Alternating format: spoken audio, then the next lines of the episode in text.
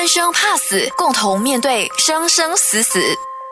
欢迎你来到 U 内容，我们再次画生死故事。我是贪生怕死的江美霞。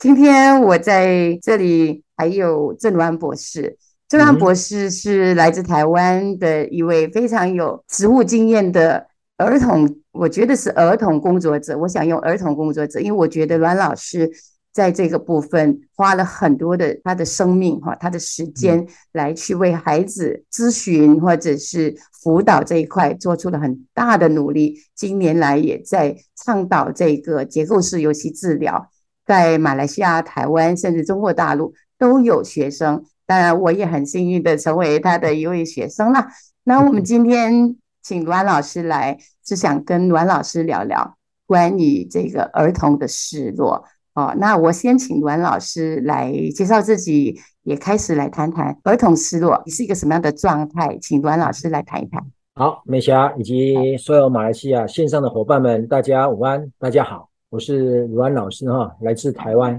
学专业学这个智商辅导的专业以来，我就把所有的焦点目标都放在儿童上面，所以我从做儿童、学做儿童，一直到。自己创立了结构式游戏治疗、游戏是教养，所以我大概我的专业都一直围绕在儿童上面哈。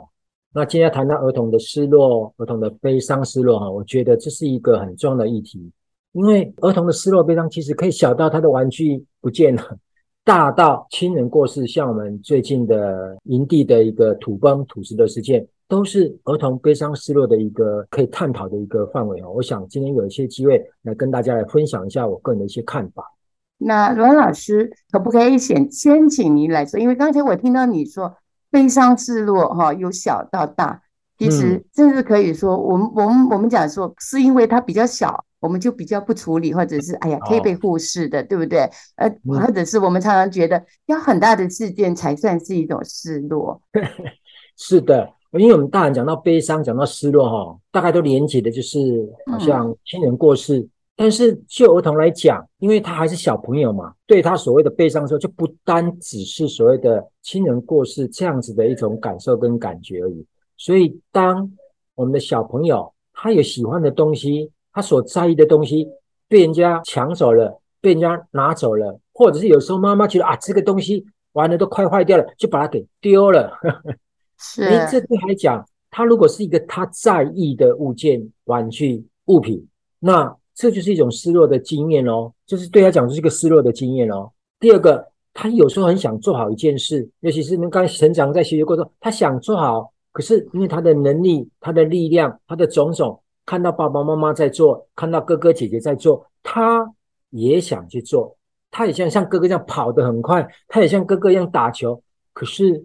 他又做不到，哎呀，对他讲，你讨厌有的孩子也会生气，甚至会难过。他想做，他怎么做不到呢？所以就知道，哎，他没有能力，没有办法做到的，这也是一种小小的失落。那再来就是说，他的物件，他所在意的东西，他完成了一个物件，他完成了一个拼图，他排好了一个积木，结果被破坏了，是，这对他来讲也是一种失落的经验哦。那最再一个比较简单一点，就是说，哎，他可能因为受伤了、生病了，那他本身的功能受到了影响，跑了没那么快了，他没办法行动了，受伤了，哎，这可以讲也都是一种失落的一些经验了哈。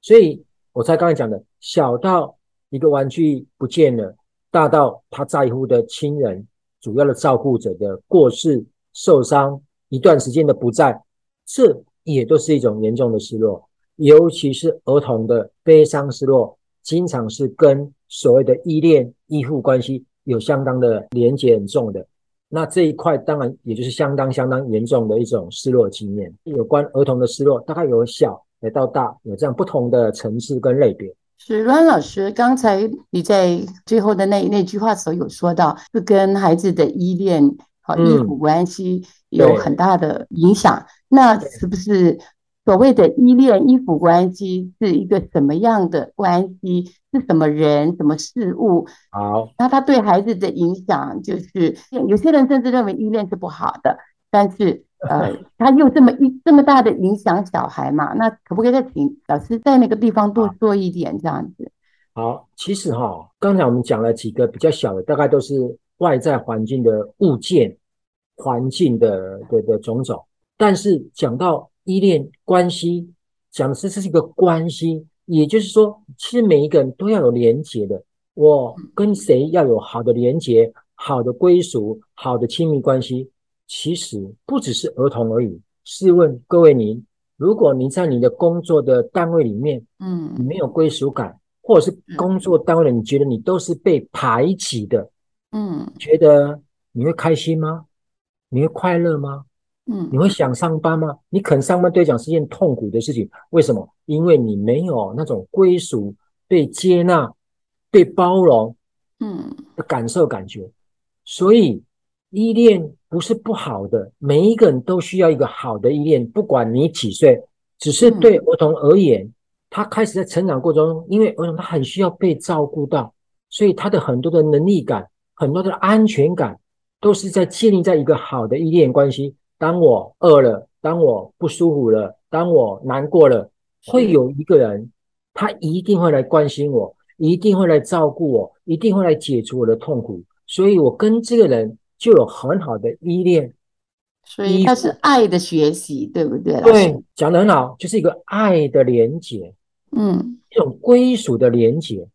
如果我跟我爱的连接的这个主要的人，当然越多越好。可是，在孩子成长过程中，最主要的当然就是主要照顾者，可能是爸爸妈妈、爸爸妈妈或者爷爷奶奶等等等等的。嗯嗯，最重要的一个爱的连接的人，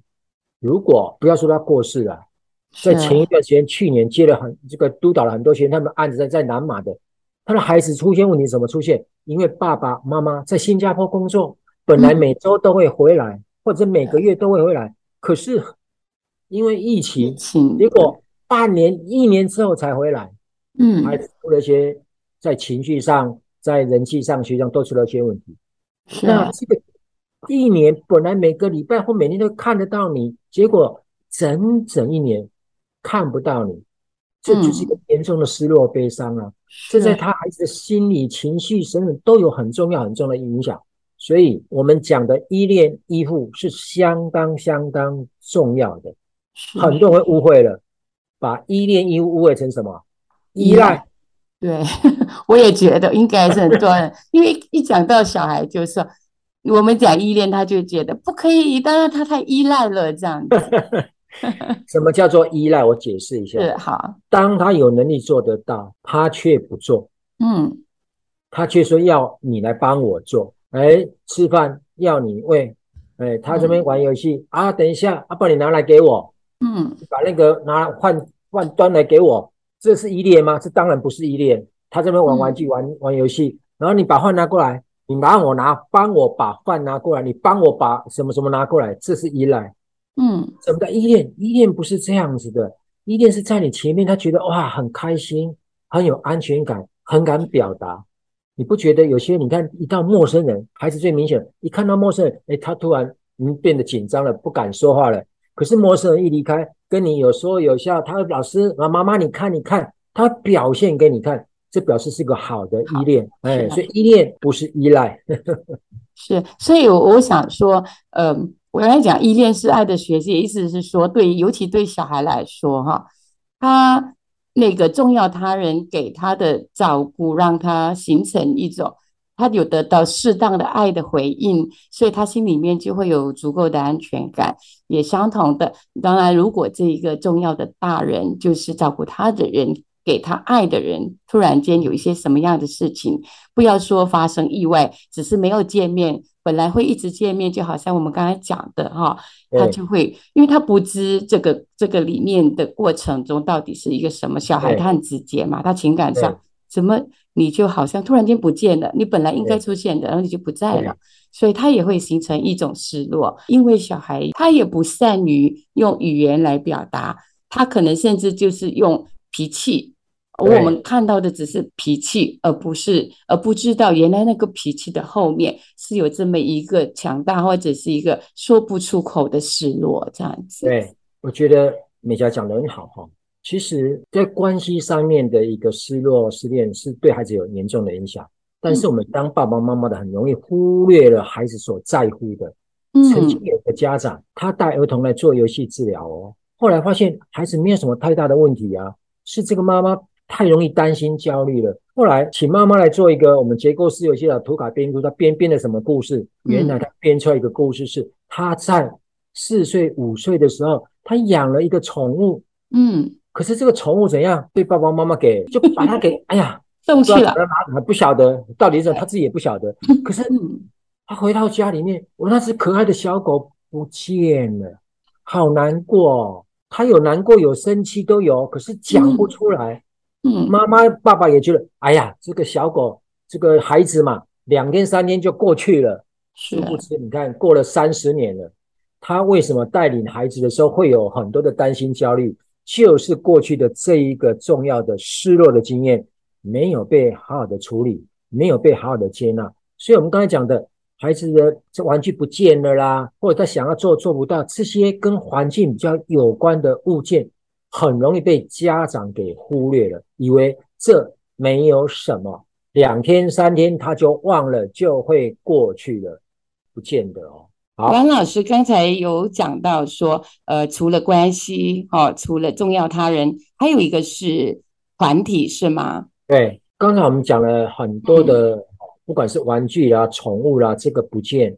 或者是在乎的重要的照顾者，嗯，这样的暂时一段时间不见，不要说过去的死亡者，这都说明是跟这个孩子是有连结、有关系的。但这个东西都是，哎，我小朋友跟妈妈、跟爸爸。跟我的小狗，跟我喜欢的玩具这些的连结，但有时候在团体里面，今天我在这个学校，就是这一次的露营的土崩事件。假设在这个学校里面，嗯，有我认识的同学，甚至是我的好朋友，嗯，哎，这样子一个离开，这个时候影响不是只是影响这个小朋友，是这个团体的氛围会受到干扰跟影响。所以这个时候这样处理的方式就不单单只是像我们刚才前半段所讲的说，哎，那这是孩子，那我们如果能够引导孩子把他的悲伤、失落表达出来，可能对他就会有所帮助。但这种团体的部分里面，哎，有时候还是要在团体上面做一些工作，而不是只是说，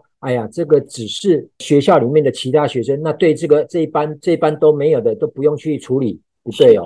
当团体里面有。这种重大事件，而且这种全国甚至全世界都知道的这种事件，虽然他的班上没有人过世，但都是需要去做悲伤失落的这种处理的介入的。哎，所以其实我我想，除了这个，比方说那个事件是发生在那一所学校，对，我我感觉上说，整个社会啊，对这个事情的反应都会对小孩。好，带来一定的影响，就是我们怎么去对这个事情给予适当的反应。是的，我就稍微来讲一下了。嗯，其实有时候我们在看到很多的，譬如说九一大地震，嗯，或者是那个什么九幺幺事件，嗯，像九幺事件那个事件过了之后，正在发生的过程中，事情过去，你会发现很多人在街头上一起去悼念，买花什么，然后写上什么祝福的话，出来悼念。这是什么？这是一种团体的仪式，团体的治疗。所以我要讲什么？因为这种事件不是个人，像小朋友说他的玩小狗被被爸爸妈妈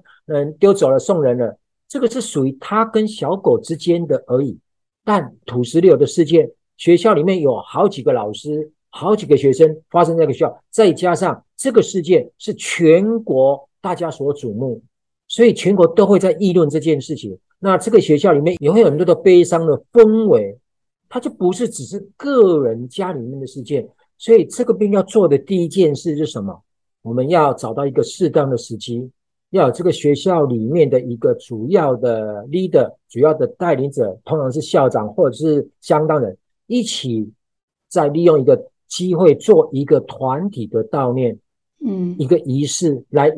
带着全校的师生一起来缅怀，一起来给这个过世的老师或学生做一些祝福、呃悼念，甚至可以在哪里设计一个区域，让你想要对这个过世的老师、过世的同学讲什么、写什么、告诉他什么，让大家有这样的机会来做表达。这样子的悼念，它有没有一个比较切合时间点这样子？比方说，不能够太过快，还是太过拖太久？的哪一个时间点？通常，譬如说这个事件已经，比如说当开始发生的时候，还有很多埋在里面，对不对？这个时候，第一要务就是赶快救人。是。当都救人都救了，告一段落了，已经知道确定哪些人过世，哪些人受伤，哪些人被救回来了，然后基本上。假如这时候刚好假期也没办法，哎，假期结束了，基本上都应该回归正轨了。可是今天我们的学校就有好几个老师，甚至哎，这个老师是以前教过我的老师呢。可是大家如果都不说不提，但是大家都知道这件事，所以当回归正轨的最快的时间内，当然是需要准备，就要准备一个好有人来，好像我们有时候会来对一个往生的人来怀念他。要有几个代表来怀念这个老师，怀念这个学生，然后要有一些机会摆在在学校一个布置的一个场所，让大家写一些折纸鹤啦，写祝福的话啦，去贴去挂，去送上花，让全校其他的老师学生想做，觉得这个老师曾经教过我，认识他，我也想表达一些我对他的怀念。你来写来画来做，你就来做了写的话，哎，就那个时间点我们送上去。然后有一个人来一起来怀念这些学生，然后一起来为这些学为这些老师先做一些什么事情。那个别的想要做一些什么，在特别的写作去放在做一棵树啦，或是做一个什么呃祈福的什么的。哎，这样子来让大家有一个很适当的方法，把我对这个往生者的一些怀念、难过、悲伤，有机会去把它表达出来。那对于。还活着人是一个很棒的一个所谓的怀念的处理悲伤失落的一个过程，那就是通过仪式，对，然后通过行动，对不？尤其是小孩的呃那个语言。但如蓝老师，我有在想，如果更小的小孩，比方说就是那个是五六岁的幼儿期，因为刚刚卢文老师讲的，我觉得小学生可能可以，但是四五六甚至他都没有办法这样子来表达那。对于五六岁以下的小小孩、三四岁的孩子，那这些孩子的过程呢，他比较没办法去做表达去做什么。但是这时候主要照顾者就很重要的。那如果有主要照顾者，那照顾者的陪伴，他们的那个情绪感受不会像他，因为他还不是那么懂事嘛。嗯。但是他可能也会睡不好，也可能会哭着找爸爸、找妈妈。也就是说，他的和本来依恋的关系突然不见了。是，那这个时候我们优先要有一个人，嗯，还是一样的。那这一个人最好就是说，我们这样讲好了。假如他的妈妈不见了，嗯，他的爸爸或他的奶奶或他的谁，能够至少在这几个月到半年时间，是能够稳定的陪着这个小小孩，是。让他重新建构一个新的依恋，让他情绪安全感在这边有一个新的连接。但是经常我们会发现，这样的案家，假如说有一个爸爸或一个妈妈过世了，嗯，大家都已经忙得很很很多事情要处理，嗯是。那这些小小孩常常都会被忽略了。那这样小小孩，你要他说什么，他比较没嘛，他大概是会哭，会想要找妈妈，会想要什么。那这个时候，一个最基本的做法，就是要有一个固定的一个照顾者，在大家很忙碌的同时。这个照顾者要特别的去关注到这个小小孩，让他在哭、在难过、在害怕、在这种情绪表现的时候，有人陪着他。或许他一开始还是吵着要找妈妈、找妈妈，没有错。但是就是这一个人，就是要陪着他、陪着他、陪着他，让这一个照顾者重新的让这个孩子有新的连接、新的开始。好，袁老师，你你刚才有讲到说，呃，比方说比较小的小孩，或者是当然大小也一样，就是可能他会哭，他会怎么样？意思是他在面对失落的时候会有一些表征行为。那可不可以请阮老师再多谈？其实一个小孩啊，小孩的失落里面，我们可能大人是不专业的，不会嘛？大概那我们要怎么去找到看到这些蛛丝马迹呀？通常我们。悲伤失落里面哦，像这种很明显的，我们大概都知道孩子他的状况。那通常我们从几个点，大概都可以看到孩子这个对他的干扰跟影响。这个也可以来评估说，他现在是正在所谓的失落悲伤的，好像发病期一样。那有些症状如果慢慢改善的时候，就表示他慢慢的也走过了这个过程了。很明显的嘛，在生理上面嘛，很多小朋友，尤其是到了学龄期的小朋友，是尿床、做噩梦，嗯，睡不好，而且是持续对吗？要要看到，对对，就不会是一次啊，他这样持续一小段，大概就是这个孩子最近睡的都睡得很不好，甚至会尿，以前都不会尿，现在怎么会尿床呢？怎么会做噩梦了呢？那常常说不舒服、很累咯，也没有什么胃口了，而且在生理上。常常说，我们常常我们大人上，当你紧张、焦虑的胸口啦、闷呐，嗯，这个累啦，哎，这个部分是生理上面的，情绪上面的更多，而且情绪上更为重要，因为这种事件的发生的情绪都相当的复杂，悲伤、难过、担心、焦虑、生气、愤怒，甚至很不稳定，很容易发脾气，很容易的生气，孤单、孤独、害怕，哎。这都是他们正常的情绪反应哦，嗯，而这些情绪反应也是要让孩子能够充分表达出来，对他是不是有很大的帮助。所以，为什么刚才讲的团体的一个怀念悼念，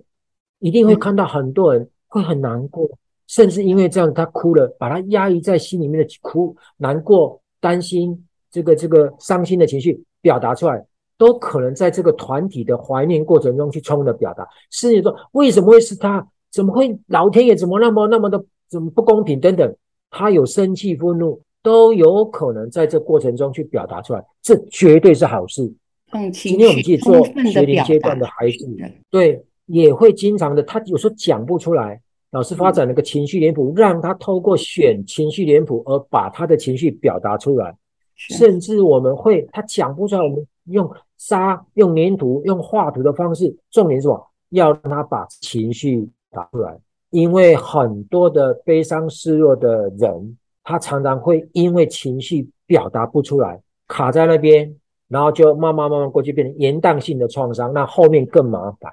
我们遇到一件事情难过，如果把难过情绪能够正常、健康的表达出来，那对他是好事。所以你会发现，这孩子，诶，他情绪怎么变得那么容易易怒，那么容易伤心等等。这都表示他正在事件中，那我们也要用各种的方式引导他来去表达出来，这是最重要的。啊，再就是一个认知，就找找就为什么为什么为什么 否定啊？拒绝承认啊？甚至就开始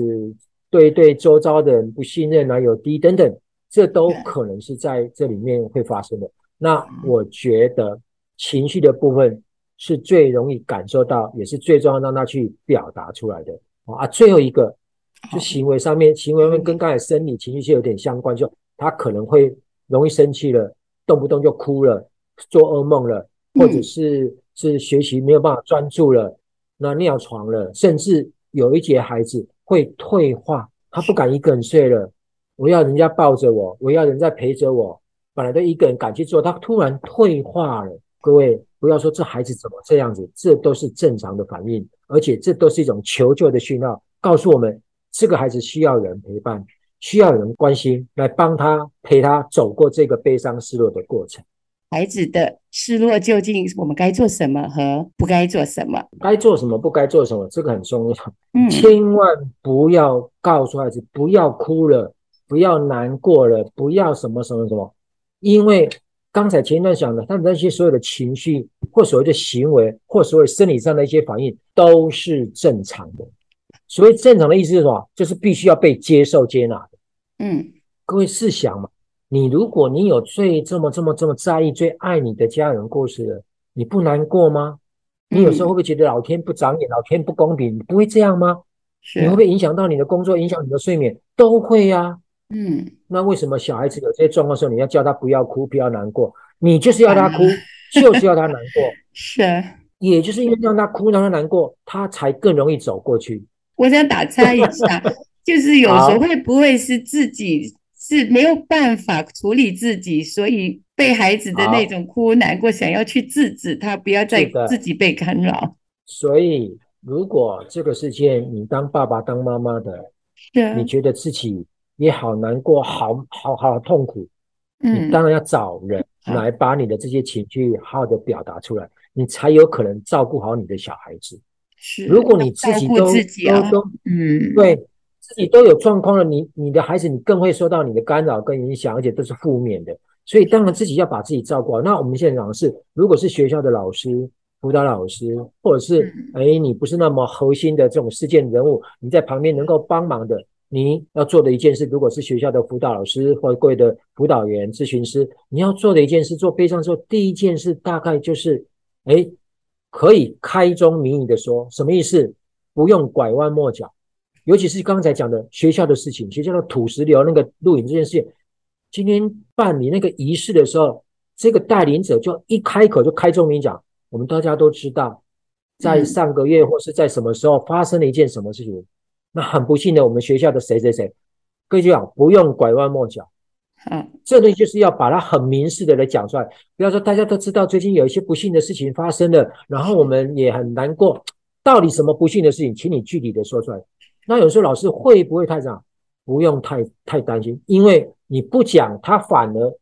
就是他他难过那个事件一在不要说学校了，你看我们离这个事件的人很远的，我远在台湾，我听到这个事件，我也多多少少都有一些触动，是，所以离越近的那种触动就越强烈，所以开宗明义的来说这件事，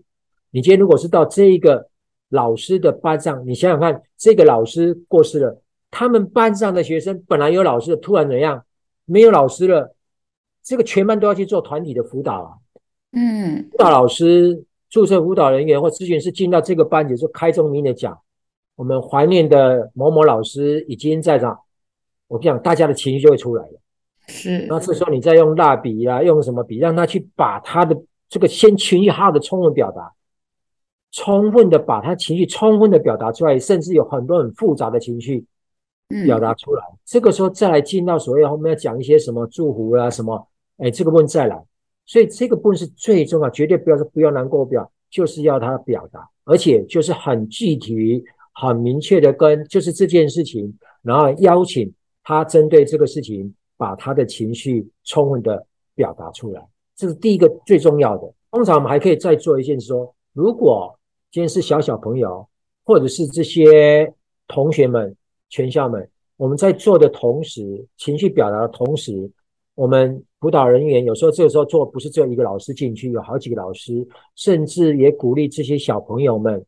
诶，他表达他难过，表达完了之后，诶，把他的这个这个对老师的怀念，对老师的想念，想跟老师说的话，这个就就要鼓励他们去充分的表达，但不是一开始先做这件事，而是先先让他。把他的这个情绪充分的表达、充分的疏解之后，嗯，哎，才来做做这样的一个反应。那在这过程还有一点要注意的，就是说，有时候孩子面对这个事件，他怎么去想这个事件的？看他在表达的时候，如果有一些人有一些迷失或有一些错误的归因，譬如说这都是我害的啦，我上学期哦怎样怎样，老师骂我说我还诅咒他，呃，老师你你这样，结果老师真的发生不幸的事情。有没有这样的可能？有啊，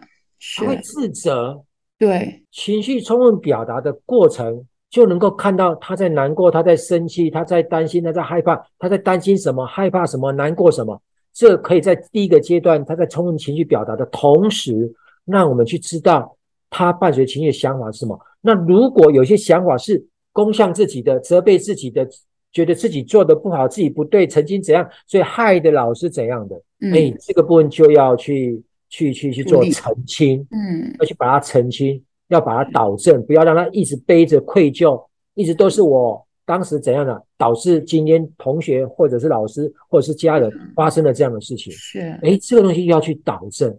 这样过程中处理个一次两次三次，慢慢的回到正常的生活，让他慢慢的找回。生活中的一种掌握感或能力感，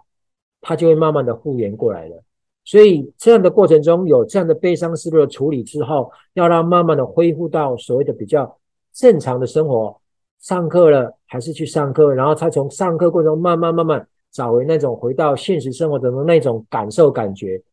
而要回到之前，要先处理那几个部分。我听到阮老师一直说，慢慢的，慢慢的。我我感觉上就是我们在面对的过程里面，其实也会要去注意，是每一个人每一个小孩他的那个呃，怎么讲，pace 叫什么？对，节奏感，对，他的节奏感是不一样的。我们我们也不能要求说孩子，哎，我已经做了，为什么你还是这样子？对，所以这里面是这样子的。如果今天是个别的，个别的有所谓的辅导老师在陪着他，然后一边陪着他处理他的情绪啊，然后对往生人给予祝福，然后看他有没有错误的观点想法。但是另一方面，他的生活中你要慢慢慢慢的恢复正常。啊，这两个同时并进，好，这是做个别的时候是这样。但是如果像在学校发生这样的事情，老师讲过了，有的跟这个往生的老师，我曾经是他的学生，或我现在就是他的班上的学生，而这个老师过世了，那个那个那个冲击一定很大的嘛。那全班有四十个小朋友，也不会四十个小朋友冲击都一样大，所以我们通常会这样做。一开始先做团体的，几个老师进到这个班上去做悲伤失落这个团体，让他处理了三次。你会发现有些小朋友就慢慢的 OK 了。你从他的刚才讲的情绪嘛，他的睡眠、生理的这刚才讲的几个症状看，哎，他已经正常了。那这些孩子大概就就可以这样的回到正常。但你一定会发现，可能有少数几位跟这个老师的感情特别深的学生，或者是这个学生过去也有一些悲伤失落的、没有处理很好的经验，又因为这个事件又触动了，嗯，所以他又。就就一直还处在很严重的状态，那这些学生就可能要变成个别的来做处理。所以悲伤失落的处理里面，就是团体的有个仪式性的祝福怀念的活动之后，甚至有的回到班上这个小团体之后，一定可能还会有几个小朋友需要个别的来协助、来帮忙、来陪伴。